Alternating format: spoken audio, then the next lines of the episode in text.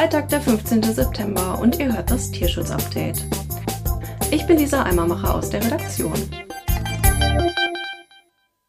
Heute geht es bei uns um Konflikte zwischen Wildtieren und Menschen. In Deutschland sind das ja bekanntlich Wildschweine oder der Wolf. In afrikanischen Ländern wie Namibia oder Kenia sind es Geparde, aber unter anderem auch Elefanten. Wie gehen denn die Einwohner mit den Konflikten um und was hat die Aktionsgemeinschaft Artenschutz und die morgendliche Tasse Kaffee mit dem Ganzen zu tun? Um das herauszufinden, habe ich anlässlich der fairen Woche, die geht vom 15. bis 29. September, mit Birgit Braun von der Aktionsgemeinschaft Artenschutz gesprochen. Sie ist Geschäftsführerin der AGA und Diplombiologin mit Schwerpunkt Naturschutz. Das Ganze hat sie durch ein Aufbaustudium im Bereich Umweltschutz ergänzt. 2017 wurde Birgit Braun mit dem Trophäe de Femme Umweltpreis für ihren Einsatz im Natur- und Artenschutz ausgezeichnet, insbesondere zur Einführung von Artenschutzspürhunden beim Zoll in Deutschland und weiteren Vollzugsbehörden weltweit. Im vergangenen Jahr verlieh ihr der Ministerpräsident von Baden-Württemberg den Verdienstorden des Landes. Viel Spaß mit dem Interview. Hallo Frau Braun, warum kommt es denn zu Konflikten mit Wildtieren und Menschen? Ja, das ist sehr, sehr unterschiedlich, aber ganz oft ist es, dass der Lebensraum kleiner wird, dass ähm, Trockenzeiten und Dürre ausgeprägter sind und dann eine Konkurrenz um, um Futter und auch Wasser besteht. Und äh, dann kommt es, dann kann es zum Beispiel vorkommen, dass natürlich ein, ein Maisfeld äh, von einem Dorf ähm, für, die, für die Elefanten zum Beispiel ganz attraktiv aussieht und dann kann man denen eigentlich auch nicht verdenken, wenn sie die Möglichkeit nutzen, ähm, den Mais zu fressen. Aber oft ist es dann existenzbedrohend für die Dorfbewohner, die halt wirklich nur das äh, Feld haben und dann auch nicht die Möglichkeit haben, sowohl finanziell als auch, ähm, ja, manchmal sind es Kilometer, bis die einen vom nächsten ähm, Laden äh, trennen, so dass man nicht einfach sagt, na ja, dann gehe ich jetzt halt hier um die Ecke in den Supermarkt und kaufe mir was. Und dann gibt es ja auch noch die Wilderei und die kommt ja auch nicht aus äh, Böshaftigkeit oder so, sondern auch aus einer Not heraus, aus Armut. Ja, in den, in den meisten Fällen. Also die Leute ähm, gehen jetzt, wie gesagt, nicht, nicht, äh, ziehen nicht umher, um zu wildern aus Spaß oder so, sondern weil's, weil sie keine andere Möglichkeit haben, ähm, ihr, ihr Leben zu finanzieren oder tatsächlich die, die Kinder zu versorgen. Ich glaube, das vergisst man auch oft. Ne? Man denkt dann immer, oh, die bösen Wilderer. Aber da steckt ja ganz viel dahinter. Ähm, wie kann denn meine Tasse Kaffee, die ich am Morgen trinke, Elefanten schützen? Also, das ist äh, eigentlich relativ einfach und kann eben auch sehr schön und lecker sein, wenn man sich äh, gemütlich so eine Tasse Kaffee schmecken lässt, äh, möglichst eben aus fairem Handel und damit dazu beiträgt, dass die ähm, wirtschaftliche Situation von Menschen im globalen Süden verbessert wird. Äh, denn in einigen Teilen Afrikas werden bereits mehr Elefanten aufgrund von Mensch-Wildtier-Konflikten getötet als für den illegalen Elfenbeinhandel. Das muss man sich auch mal auf der Zunge zergehen lassen. Ne? Also, dass wir da ja auch mit drin stecken. Irgendwie, ne? Mit unserem Konsum und so. Und Inwieweit hilft da jetzt der faire Handel genau den Menschen vor Ort, in Afrika zum Beispiel oder so, dass diese Mensch-Wildtier-Konflikte reduziert werden? Mhm. Also der faire Handel bietet zum Beispiel alternative Einkommensquellen für die Leute, höhere Erlöse und damit ähm, eine stärkere oder eine gefestigte wirtschaftliche Lage. Und bei, äh, bei Mensch-Wildtier-Konflikten gibt es meist eine Lösung. An die muss man aber erstmal rankommen und die muss man auch umsetzen können. Und das sind dann zum Beispiel Investitionskosten, die geleistet werden müssen. Und dazu muss man wirtschaftlich in der Lage sein. Wir haben zum Beispiel, ähm, ich habe ja schon die Elefanten angesprochen, wenn die ein, ein Maisfeld plündern, dann gibt es die Möglichkeit, dass man das Maisfeld einzäunt mit sogenannten Bienenzäunen. Da werden Bienenstöcke an, an Drähte gehangen zwischen Pfosten. Und wenn die Elefanten auf das Maisfeld zugehen und dann gegen den Zaun kommen, dann fangen die Bienenkästen an zu schwingen und die Bienen kommen aus den Bienenkästen raus. Und das Summen der Bienen, das verscheucht die Elefanten. Denn die Elefanten haben gelernt, die haben eine natürliche Scheu vor Bienen, weil sie wissen, dass die Biene weiß, wo sie pieksen muss, dass es den Elefanten wehtut. Das ist an der Spitze vom Rüssel. Ähm, und wenn die dann auch ein bisschen reinkriechen in den Rüssel und da pieksen, das tut den Elefanten wirklich weh. Und zwar so, dass die Elefanten sich auch tatsächlich gegenseitig Bescheid geben, ähm, zum Beispiel am Wasserloch, wenn sie dann eine andere Herde treffen, dass sie da ähm, den Elefanten, den anderen Elefanten Bescheid geben, da hinten hat's Bienen. Da bleibt ihr mal bitte weg. Und ja, und es ist einfach und wirksam, aber um so einen Bienenzaun zu bauen, brauche ich natürlich Pfosten, ich brauche ähm, die Bienenstöcke, ich brauche Draht und ich muss eben dann, äh, mein, damit ich mein Maisfeld ähm, einzäunen kann. Und das sind Investitionskosten, wenn ich tatsächlich quasi am Existenzminimum ähm, lebe, kann ich mir das nicht leisten. Und ich muss natürlich auch noch ähm, die Information bekommen. Ich muss ja die Möglichkeit haben, mich darüber zu informieren, dass es solche Lösungen gibt, dass ich vielleicht eine Bauanleitung ähm, bekommen kann. Wie, wie muss ich den Bienenstock bauen? Wie muss ich die, die, den Draht anbringen an, den, an dem Pfosten und an der, an der Box, ähm, dass das dann alles gut funktioniert. Und dafür sollte ich eben die Möglichkeit haben, mich zu informieren. Ich sollte lesen können. Das ist nicht immer gegeben. Und auch da hilft der faire Handel, weil er ermöglicht in der Regel, dass Kinder in die Schule gehen können, dass sie lesen lernen können. Und das ist ein, ja, das ist einfach sehr, sehr hilfreich, auch für den Artenschutz wer bestimmt das dann genau, was für äh, Löhne dann fair sind? Wie einigen die sich da drauf? Oder ähm, sind die da im Austausch mit den, mit den Arbeitern und fragen genau nach, was, was braucht ihr denn? Also es ist äh, ganz wichtig, es gibt jetzt nicht den einen Preiskatalog, äh, der dann fertig ist, nachdem man sich dann richten muss, sondern äh, das Wichtige ist wirklich auch diese, diese Beziehungen und das Miteinander. Ähm, und bei, bei fairen Löhnen oder beim fairen Handel, da kann man sich ja fragen, was ist fair? Da können wir uns selber auch fragen, was ist bei uns im, im Berufsalltag zum Beispiel fair? Was äh, das betrifft die Arbeitssicherheit, das betrifft geregelte Arbeitszeiten mit Pausen, mit einer angemessenen Entlohnung. Ähm, zu wissen, dass, dass man auch langfristig eine Beschäftigung hat, also langfristige Handelsbeziehungen hat und, und dass es dieses Miteinander entlang der Lieferketten gibt. Das sind so die entscheidenden Punkte, die, die beim Fernhandel wichtig sind. Also das geht schon auch über, über den äh, sozusagen Stundenlohn hinaus. Und da gucken die Akteure wirklich, ähm, wie, wie das miteinander ist. Und im Fernhandel ist die Basis im Prinzip, ähm, dass nicht geschaut wird, dass der stärkere Akteur den meisten Profit macht, sondern ähm, dass, das, dass der Nutzen aller Beteiligten ähm, und der Umgang schonender äh, und der schonende Umgang mit natürlichen Ressourcen äh, da im Vordergrund steht.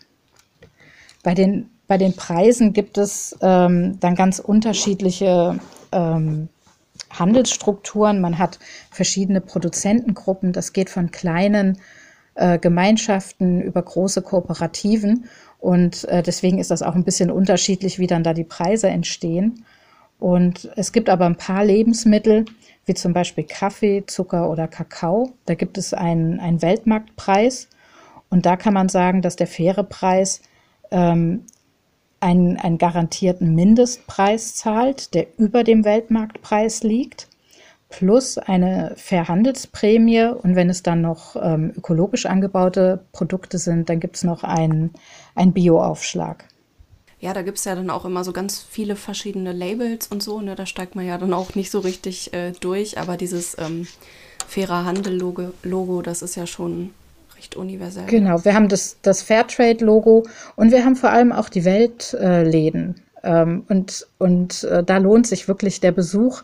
Ähm, da ist, da ist einfach, da kann man ganz, da braucht man dann gar nicht auf die Label achten, sondern kann wirklich, wenn man im Weltladen ist, einfach ganz entspannt sich die Produktvielfalt angucken und, und einfach zugreifen.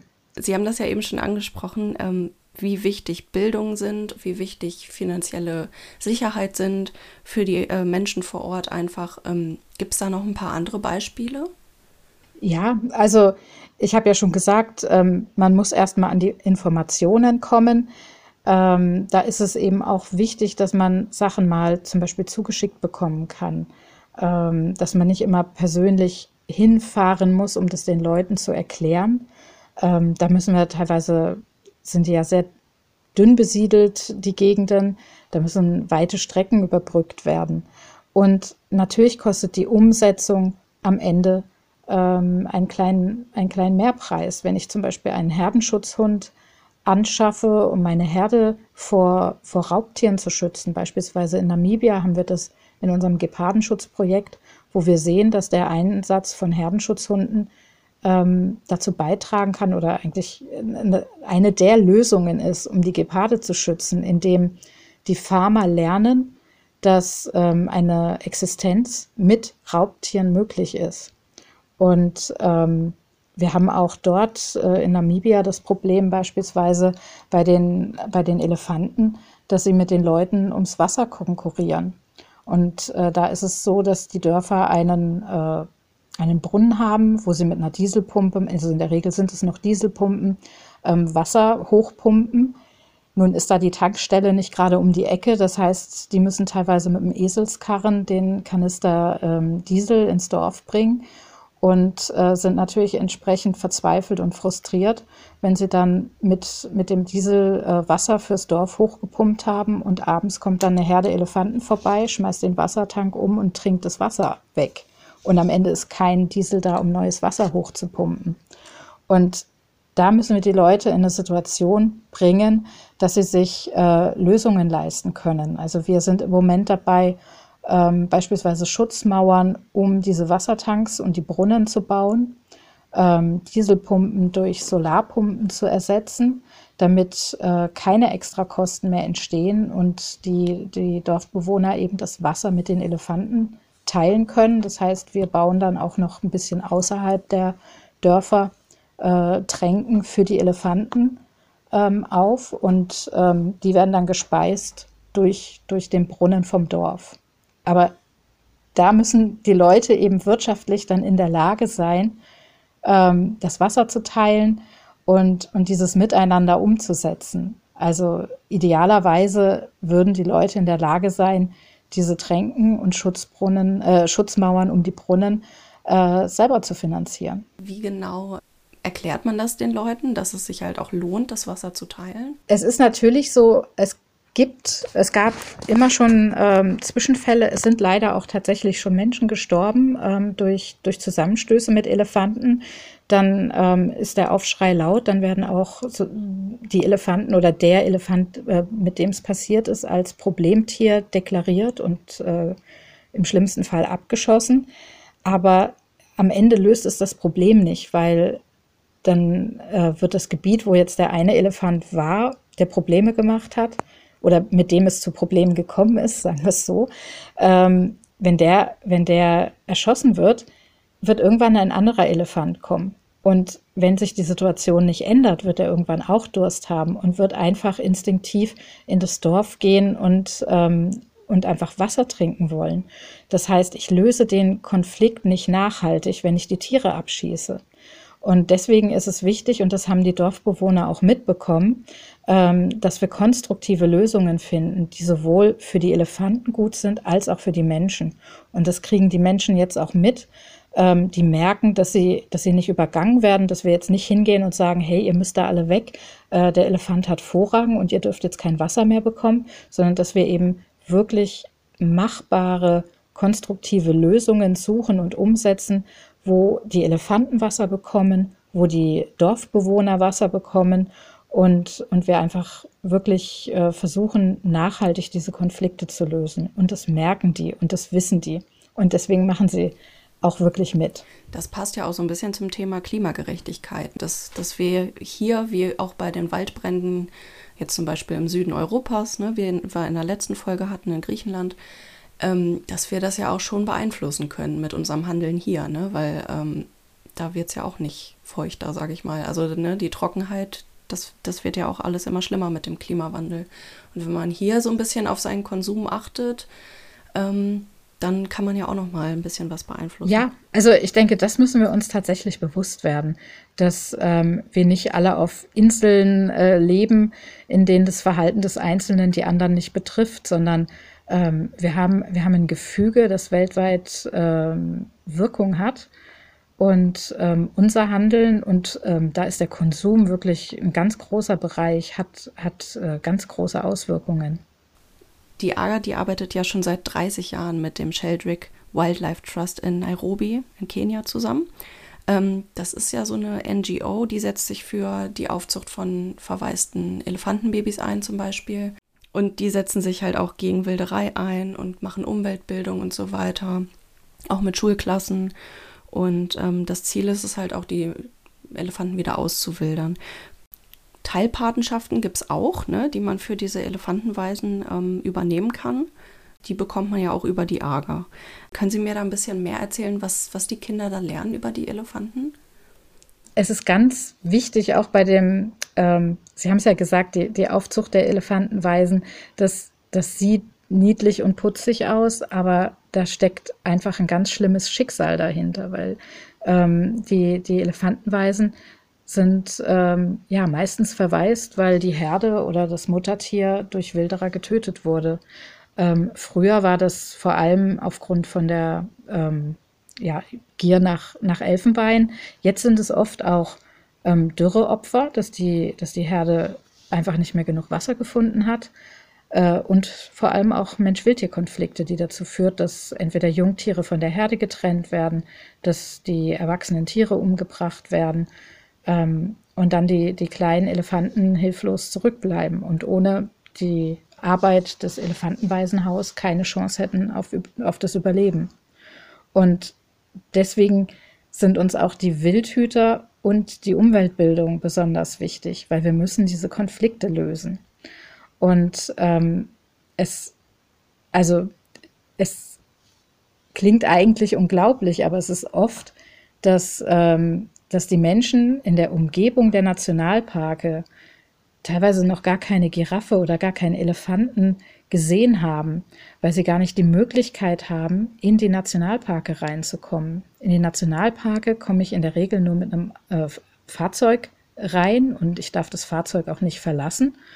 Und die Dorfbewohner in der Umgebung der Nationalparke, die haben in der Regel kein Fahrzeug und die können keinen Ausflug in den Nationalpark machen. Und da die Tiere ähm, mittlerweile so selten geworden sind, dass sie hauptsächlich auf die Nationalparke beschränkt sind, ähm, gibt es eben viele, die diese Tiere, also die dort leben, aber ihre heimische Tierwelt noch gar nicht gesehen haben oder jedenfalls nicht oft. Und deswegen ist es so wichtig, ähm, bei ja, den Kindern die Möglichkeit zu geben, die, die heimische Tierwelt zu entdecken und auch die Zusammenhänge kennenzulernen.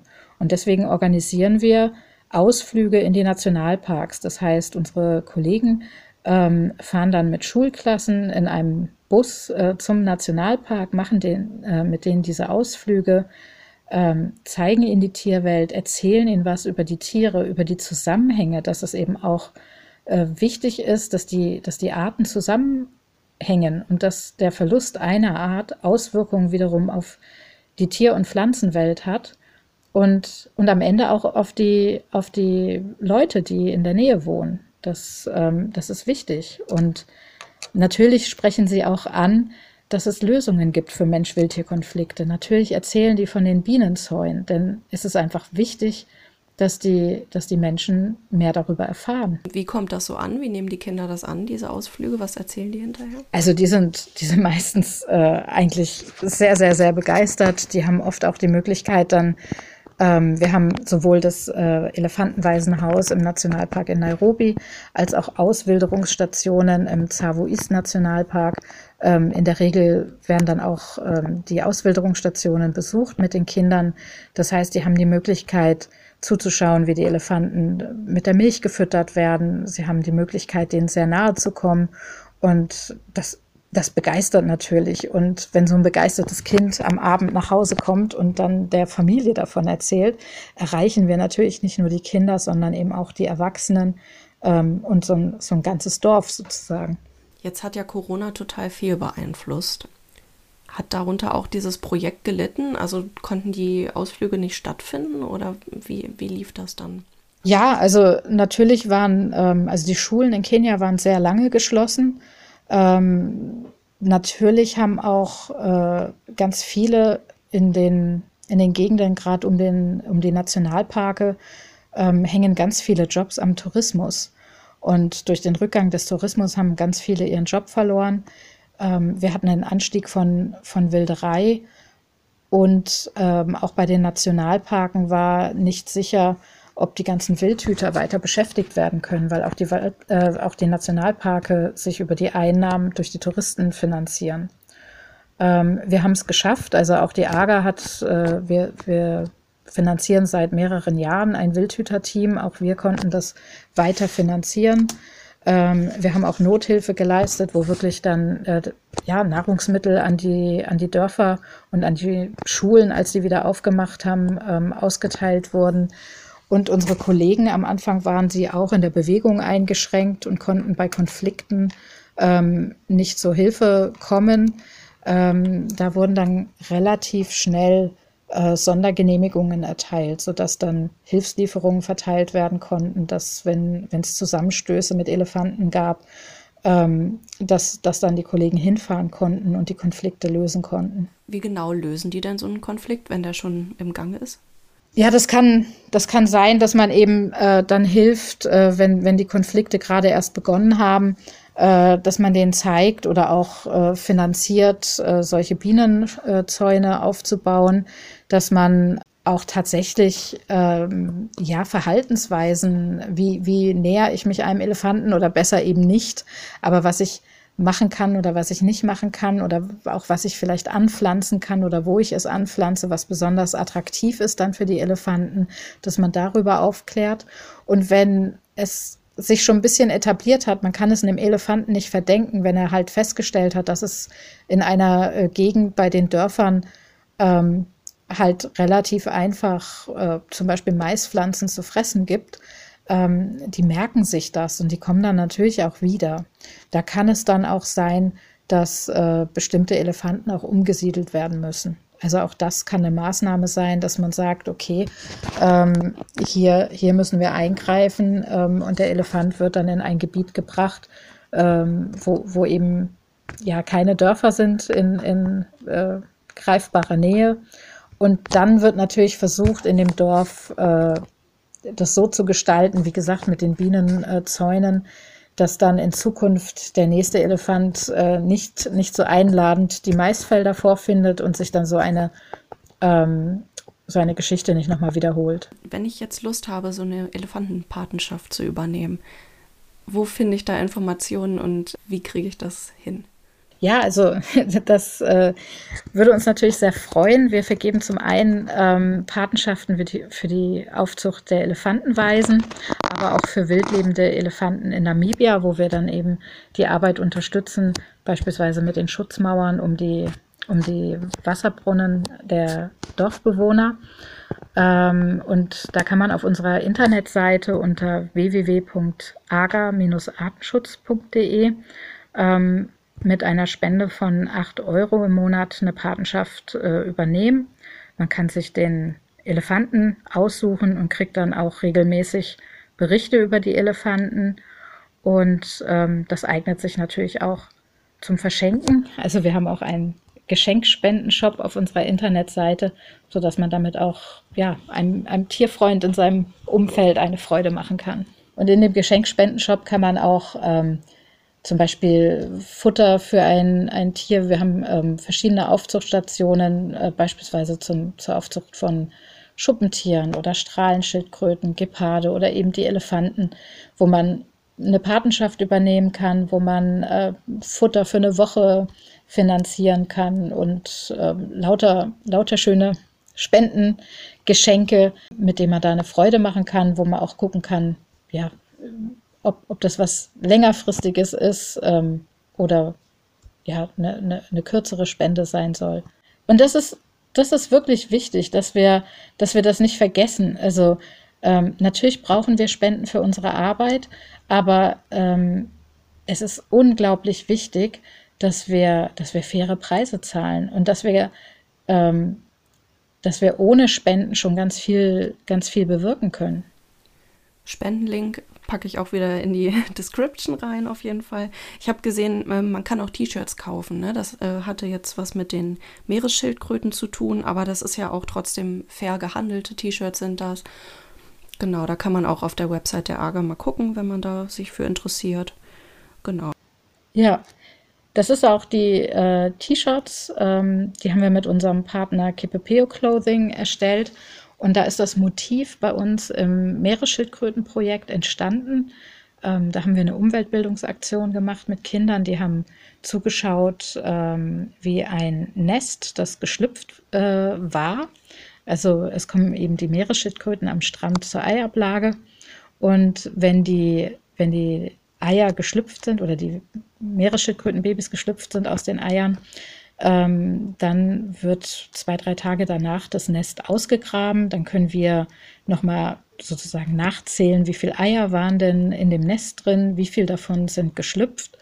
Und ähm, manchmal hat man da auch noch einen, einen Nachzügler im Nest, der dann noch die Chance hat, ähm, ins Meer zu gelangen. Und ähm, das ist natürlich eine ganz tolle Gelegenheit, wenn man da die Kinder auch dabei hat, äh, denen einiges über Meeresschildkröten zu erzählen, wie das funktioniert, auch mit der Eiablage, warum der Schutz der Strände so wichtig ist. Und, ähm, und bei so einer Aktion haben die Kinder danach eben Bilder gemalt und äh, eines der Bilder hat es auf das T-Shirt geschafft. Und äh, das Schöne ist ja auch, dass durch den Verkauf des T-Shirts jetzt wieder unsere Arbeit äh, unterstützt wird. Das heißt, da geht dann auch wieder ein kleiner Anteil in das Meeresschildkrötenprojekt und in, die, in unsere Umweltbildungsarbeit rein. Die AGA setzt sich auch aus ganz vielen Ehrenamtlichen zusammen. Brauchen Sie da noch Unterstützung? Ja, also wir freuen uns immer über ehrenamtliche Unterstützung.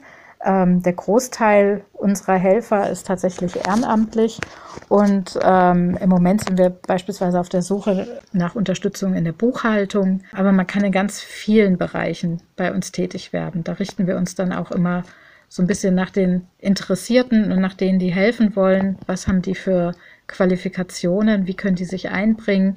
Ähm, und da ist auch der, der Anteil der also der zeitliche Anteil ganz unterschiedlich. Das kann einmal die Woche sein, das kann einmal im Vierteljahr sein. Ähm, da ja, freuen wir uns immer über die Angebote und über jeden, der helfen möchte. Und äh, mit dem Stichwort, ne, wenn ihr Interesse habt, gu guckt gerne mal auf der äh, Website der AGA vorbei. Da findet ihr alle Informationen zu den ganzen Themen, die wir jetzt genannt haben.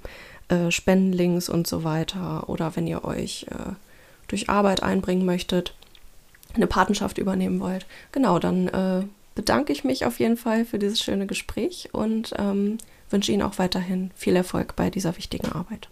Ja, vielen Dank. Ich bedanke mich auch. Ich finde es schön, dass äh, die Themen angesprochen werden und, und wir darüber reden können.